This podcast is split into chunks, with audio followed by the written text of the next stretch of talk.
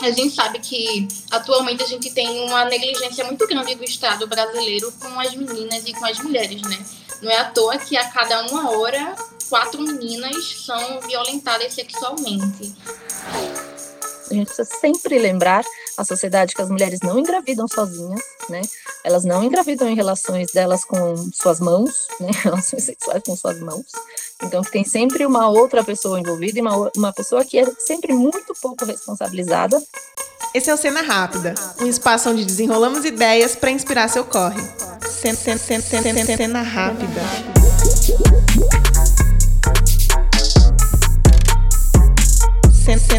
Cena, Rápida. Oi, gente, como estão por aí? Eu sou Evelyn Vilhena, esse aqui é o Cena Rápida, podcast quinzenal do Desenrola e Não Me Enrola, onde juntas, juntos e juntos a gente desenrola várias ideias. Eu tenho certeza que vocês já sabem, então só vou relembrá-los que o Cena Rápida é uma produção do Desenrola e Não Me Enrola, que é um veículo de jornalismo periférico que atua com informação e produção de conteúdos sobre e para as periferias. Novos episódios do Cena Rápida estão disponíveis quinzenalmente, sempre às quartas, e aqui na descrição do episódio vocês conseguem acessar os links que direcionam para o nosso portal de notícias, para as nossas redes sociais e também para a nossa campanha de financiamento, onde vocês podem apoiar o nosso jornalismo diverso e periférico. Nesse episódio, a gente vai trocar uma ideia sobre justiça reprodutiva e como essa pauta está diretamente ligada à justiça social e de gênero. Chegam para essa conversa com a gente a Alice Amorim, que é estudante de serviço social e educadora do Grupo Curumim, e também a Gislene de Oliveira, que é cientista social com mestrado em estudos feministas e de gênero. A gente começa conhecendo a Alice e um pouco da atuação do Grupo Curumim. Bora lá desenrolar esse papo? Sou Alice Amorim, eu tenho 20 anos. Eu sou moradora também da comunidade daqui de Recife, uma comunidade chamada Passarinho. Sou estudante de serviço social, estou quase concluinte do curso de graduação e estou agora como educadora do Grupo Curumim há um tempinho. O meu contato com Curumim, ele começou há um tempo, sabe? Eu tenho 20 anos, mas eu entrei no Curumim com, acredito que 15 para 16 anos, mas eu acredito que eu tinha 15 anos participando de uma formação política que a gente tem, eu acredito que eu vou ter oportunidade de falar mais à frente, sobre um programa que a gente tem chamado Programa Cunhatã, que a gente faz formações dentro desse programa com jovens e adolescentes, com formação política, com várias temáticas que a gente desenvolve durante a formação política. Aí eu participei, eu achei o Curumim pelo Instagram, aí tinha uma oportunidade muito massa. Eu sempre fui assim uma adolescente que gostava muito das temáticas em volta do feminismo, do racismo, enfim, quando eu vi a oportunidade, uma formação política para jovens adolescentes feministas, eu disse, nossa, não posso perder. Me inscrevi e até hoje não saí mais do caminho, né? Participei do processo formativo de um ano que a gente tem uma formação política para as meninas é, de um ano que a gente faz com os temas que a gente vai se desenvolvendo, temas relacionados à justiça reprodutiva, a racismo, a feminismo, direitos sexuais e reprodutivos, enfim, uma série de temas. E no segundo ano também tive a oportunidade de continuar nesse processo, né, que era uma formação continuada, como agora ativista, né? A gente faz essa formação inicial, depois pega uma segunda formação com as jovens já formadas nesses temas relacionados a direitos sexuais e reprodutivos, cidadania, saúde, e faz com que a gente tenha uma ação ativista de inserção mesmo política dentro da comunidade, enfim, nos lugares que a gente está inserida. Aqui a gente conheceu um pouco da Alice e como ela passa a somar com o Grupo Curumim. Agora, bora conhecer o trabalho que ela e muitas outras pessoas realizam a partir da iniciativa. A gente existe há mais ou menos 36 anos. Tem, assim, uma briga para saber se é 35 ou se é 36. Mas, mais ou menos 36 anos que a gente existe aqui em Recife.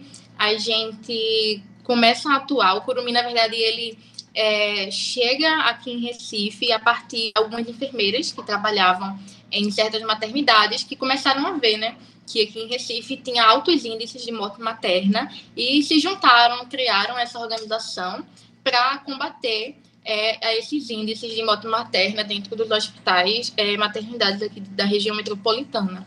Então, Curumim, existente aí há 36 anos, a gente atualmente é uma organização sem fins lucrativos, é uma organização feminista, antirracista, e que a gente trabalha com o direito das meninas, direito das mulheres, em todas as fases da vida, né? A gente é uma organização que a gente se desenvolve a partir dessa perspectiva de cidadania, de saúde sexual, saúde reprodutiva, é, do direito ao aborto legal também, do racismo, enfim, várias perspectivas que vai construir é, a sociedade aqui a região metropolitana, também a nível Pernambuco, a nível nacional e América Latina, né? Então, o Grupo Curumi, ele passa a se inserir aqui na região metropolitana a partir dessa perspectiva das mortes, mortes maternas e depois a gente começa a se desenvolver em outros quesitos, né, sendo da justiça reprodutiva, do programa Parteiras, enfim, a gente vai se deslocar em alguns eixos e alguns programas de enfrentamento ao racismo,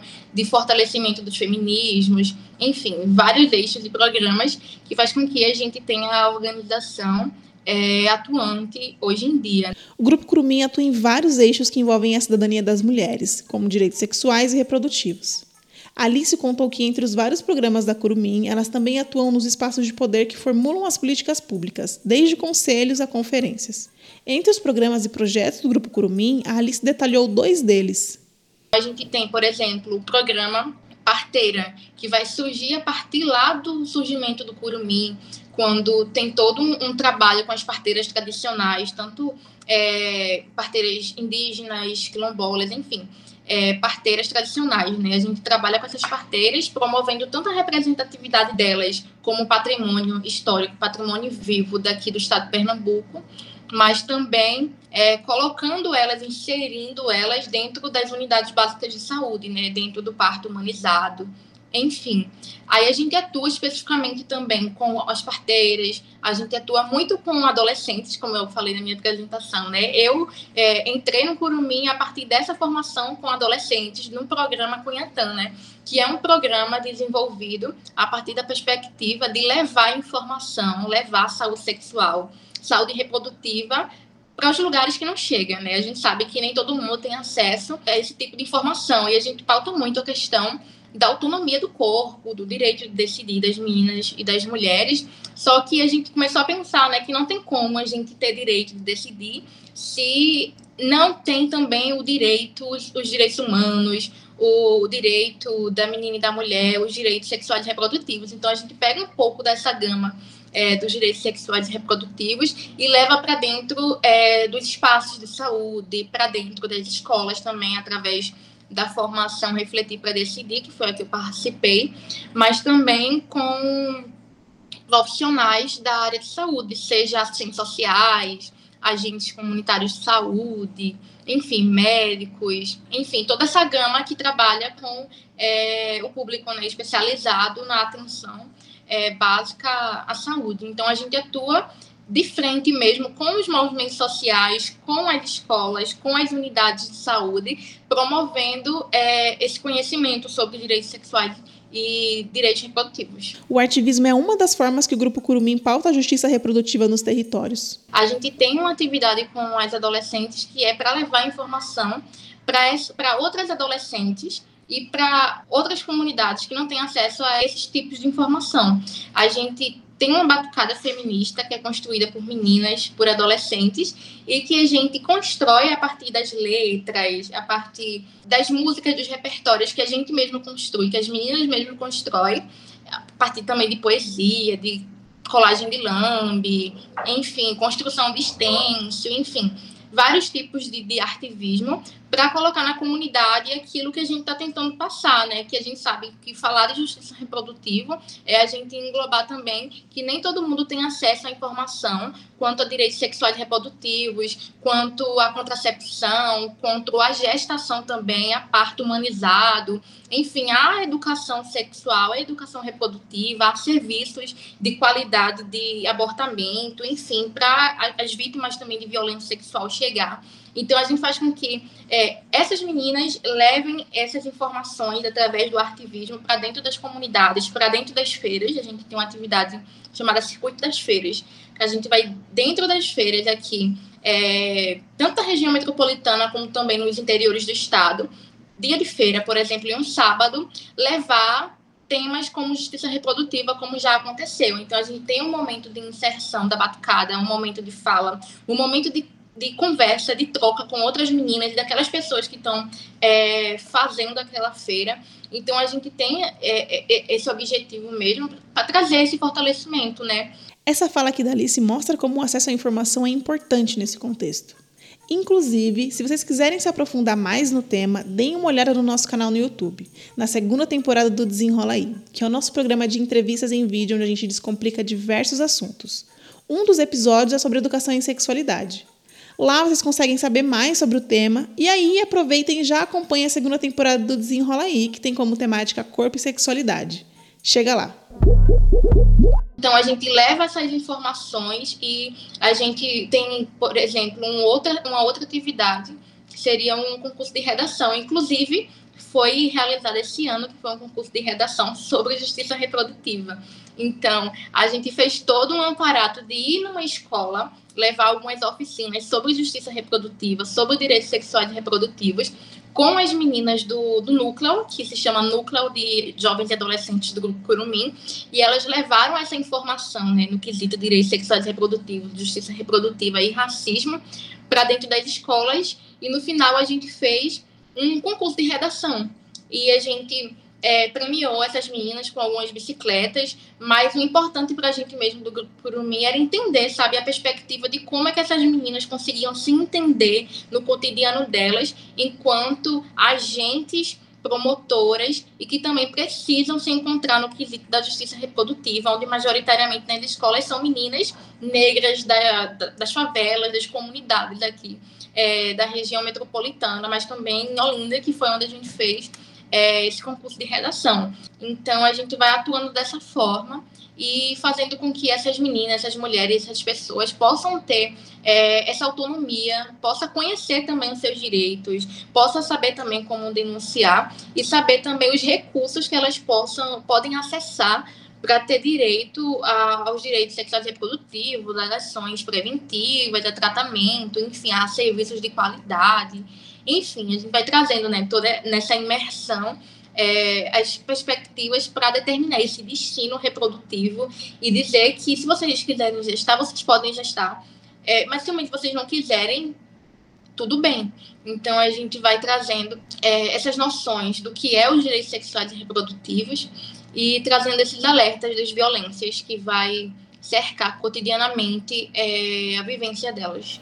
Já repararam que o Nós por Nós está sempre presente aqui pelos episódios? E a Alice também comenta sobre isso. A gente sabe que atualmente a gente tem uma negligência muito grande do Estado brasileiro com as meninas e com as mulheres, né? Não é à toa que a cada uma hora quatro meninas são violentadas sexualmente. Então, se o Estado não está conseguindo fazer esse papel de acolher e de proteger essas meninas e essas mulheres e essas pessoas que estão passando por, por, um processo de injustiça reprodutiva, a gente tenta fazer com que as ações que a gente é, desenvolve possam chegar nesses lugares que o Estado não consegue chegar. Então a gente tenta atuar a partir da base, né?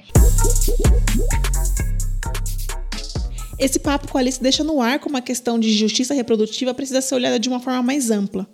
E para trazer essa discussão de como a justiça reprodutiva está ligada à justiça social e de gênero, eu conversei com a Gislene de Oliveira, que é cientista social com foco em estudos feministas e de gênero. Justiça reprodutiva é um conceito que vem do movimento feminista negro, inclusive, que hum, pensa é, que alarga um pouco o que a gente costuma pensar dentro do movimento feminista como uma luta por direitos sexuais reprodutivos, né?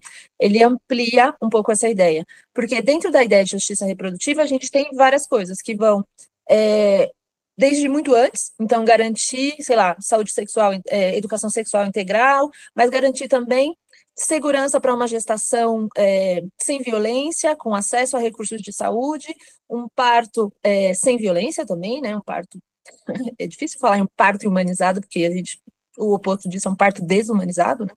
Mas isso, né, um parto sem violência, um puerpério, cuidado, com assistência, e aí, acho que aqui é que é o grande jogo, né? É, um, é, é pensar que na justiça, para ter justiça reprodutiva, a gente precisa ter casa, a gente precisa ter é, educação, a gente precisa ter todas as demandas, né? Precisa ter trabalho, precisa ter proteção social, né? Precisa ter creche, precisa ter escola, precisa ter uma garantia de que essas crianças vão poder crescer, viver sem medo de serem assassinadas a qualquer momento, Então, ela, ele alarga muito mais a justiça reprodutiva, ela entende o que a gente vai o que a gente estava pensando só como direitos sexuais reprodutivos, como uma coisa muito maior tem uma grande discussão sobre o trabalho de cuidado, que é um trabalho não remunerado, um trabalho invisibilizado, mas que é um trabalho fundamental para a sustentação do, do mundo, do capitalismo, né? E quem faz trabalho de cuidado? Mulheres. E, as mulher, e quando as mulheres não fazem o trabalho de cuidado, elas pagam outras mulheres para fazer esse trabalho de cuidado. E quem são as mulheres que são pagas para fazer o trabalho de cuidado? São as mulheres negras, são as mulheres periféricas. Então, as empregadas domésticas, as enfermeiras, as cuidadoras, as babás. Então, esse, tudo isso está tá dentro da justiça reprodutiva, né? Que é o acesso seria um acesso pleno a tudo que garante que a vida se reproduza é, com segurança, com plenitude, com acesso, com proteção social, com tudo isso. A Xlene dá exemplos bem práticos de como essa pauta está diretamente ligada à justiça social e de gênero. A gente não tem como pensar em justiça social se a gente não está pensando em garantir casa e moradia para as famílias, entende? Não tem como pensar justiça social se a gente não está garantindo o mínimo possível para que a vida se reproduza. A gente sempre coloca os direitos sexuais reprodutivos como uma luta específica de um grupo, das pessoas que têm útero, né? nem só das mulheres, né? mas das pessoas que têm útero. E mesmo quando a gente diz que é uma luta das pessoas que têm útero, a gente já está abrindo para uma série de pessoas que nem se identificam como mulheres também. E aí você imagina, a gente, por exemplo, a gente pode imaginar, não sei se eu estou fugindo um pouco da sua pergunta, mas a gente pode pensar, por exemplo, é, o acesso à saúde. O acesso à saúde é muito precário para as populações negras e periféricas, né? Eu moro no Itaim Paulista, então conheço bem é, a dificuldade que a gente tem, sobretudo depois da pandemia. Mas se você pensar que uma pessoa trans, negra, que precise fazer um teste de gravidez no posto de saúde, ela não vai ter acesso, porque se ela, se ela não se identificar como mulher, o sistema não aceita o registro do pedido de teste de gravidez. Então, todo o processo, se essa pessoa é engravida, se essa pessoa passa por uma violência sexual e precisa passar por uma série de, né, precisa acessar o aborto legal e tudo mais, tudo isso vai ser embarreirado para ela, por conta de burocracia boba, né? Uma coisa que seria simples, mas que diz muito sobre como a nossa sociedade entende isso.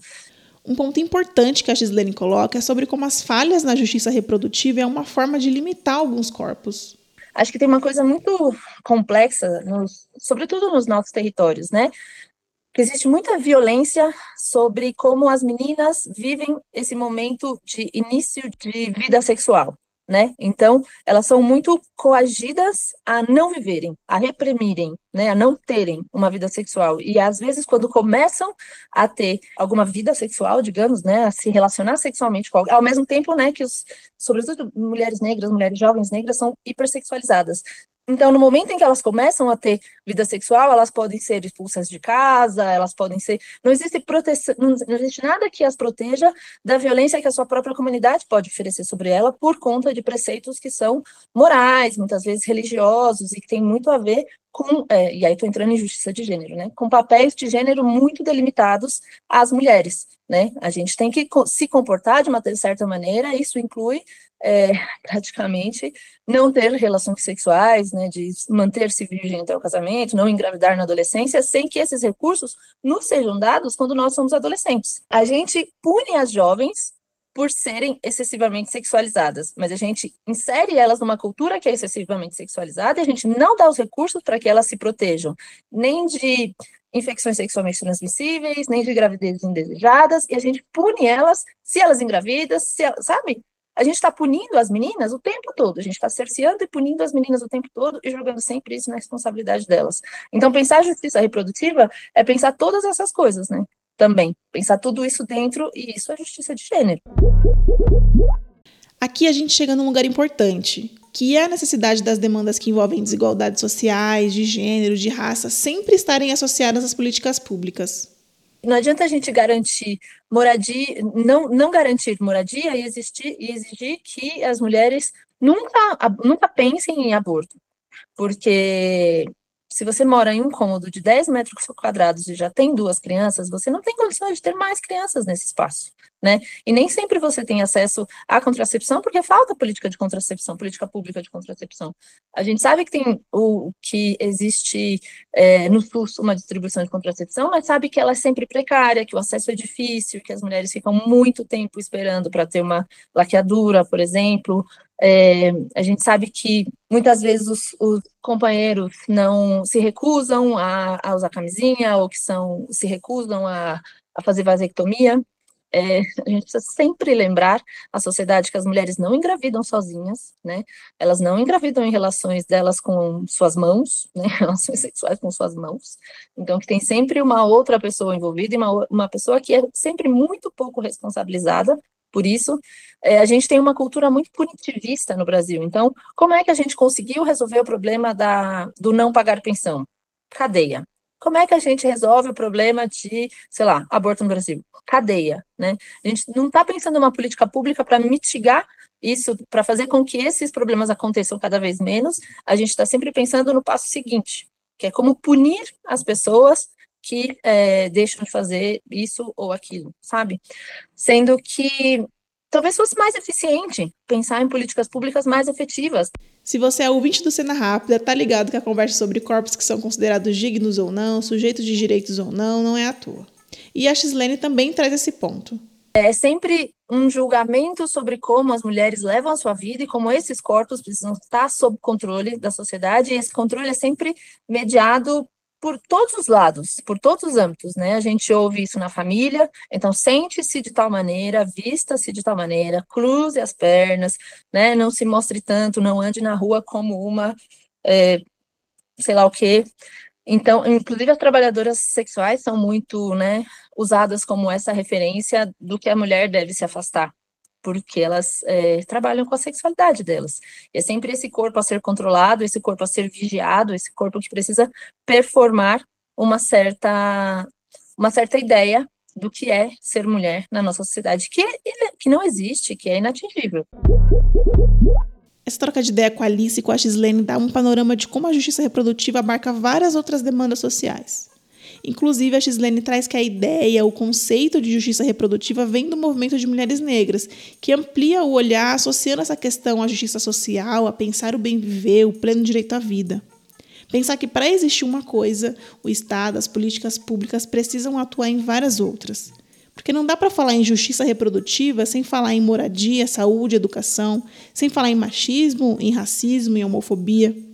É uma luta que impacta toda a sociedade mas que tem impacto muito maior e muito mais violento para determinadas pessoas e territórios, que acessam e que circulam pela sociedade de formas diferentes. Pessoas que, inclusive, tiveram e têm seus corpos controlados. E a Alice nos lembra que, enquanto as políticas públicas não cumprem a função de garantir acesso e direitos, são lideranças e articulações nos territórios que seguem atuando para chegar onde o Estado, por vezes, não quer chegar. Quando você é uma mulher e toma para si as decisões sobre a sua vida e o seu corpo, você vai ser punida por isso em algum momento ou em vários momentos da sua vida. E o seu corpo nunca vai ser também um espaço seu de atuação. Então, pessoas que sentem como se elas tivessem acesso a esse corpo, sabe? Esse corpo é de outra pessoa. E, e as meninas estão sempre nesse, nessa posição de, estar, de ter que se defender e se proteger um, do corpo que está sempre em risco por conta de como a sociedade nos considera é, um objeto, né? A gente é só uma, uma, um útero ambulante, às vezes, assim.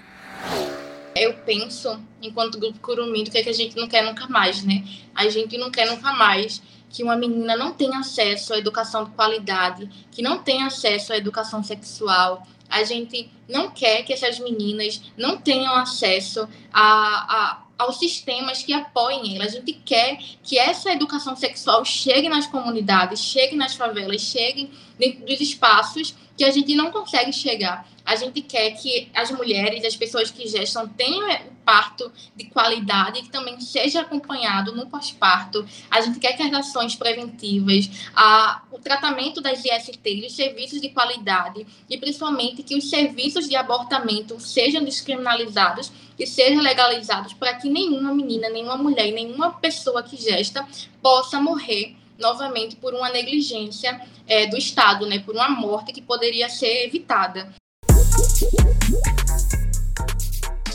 Nosso papo continua lá nas redes do Desenrola. É só procurar por Desenrola Underline no Instagram ou chegar nos links aqui na descrição. Lembram que comentei sobre a segunda temporada do Desenrola aí? Pois então, também tem link aqui na descrição. E que tal parar dois minutinhos para deixar seu comentário e a sua curtida por aqui? Essa também é uma forma de fortalecer o nosso corre. O Cena Rápida é um podcast quinzenal disponível sempre às quartas no Spotify, Google Podcast e no nosso canal de vídeos. Por aqui seguimos com ideias desenroladas para inspirar seu corre. Um beijo e até o próximo episódio.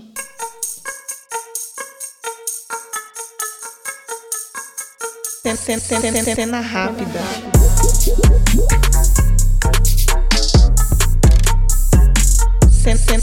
Cena rápida. Roteiro, apresentação e entrevistas por mim, Evelyn Vilhena. Distribuição por Thaís Siqueira e Samara Santos. Produção audiovisual por Pedro Oliveira. Identidade visual Flávia Lopes. Vinheta e edição por conta do Jonas Rosa.